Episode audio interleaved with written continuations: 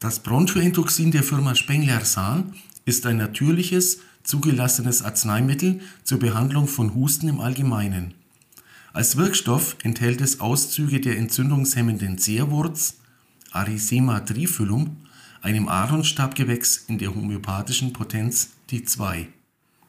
Ebenfalls entzündungshemmend und zudem schleimlösend wirkt die auch als fleischfressende Pflanze bekannte Drosera auf deutsch Sonnentau in Form der Urtinktur.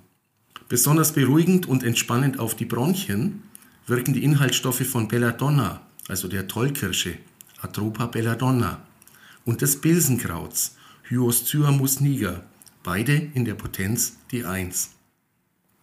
Synthetische Abkömmlinge dieser Nachtschattenalkaloide werden in der allopathischen Medizin auch bei chronisch obstruktiver Lungenerkrankung (COPD) und bei Asthma bronchiale angewandt.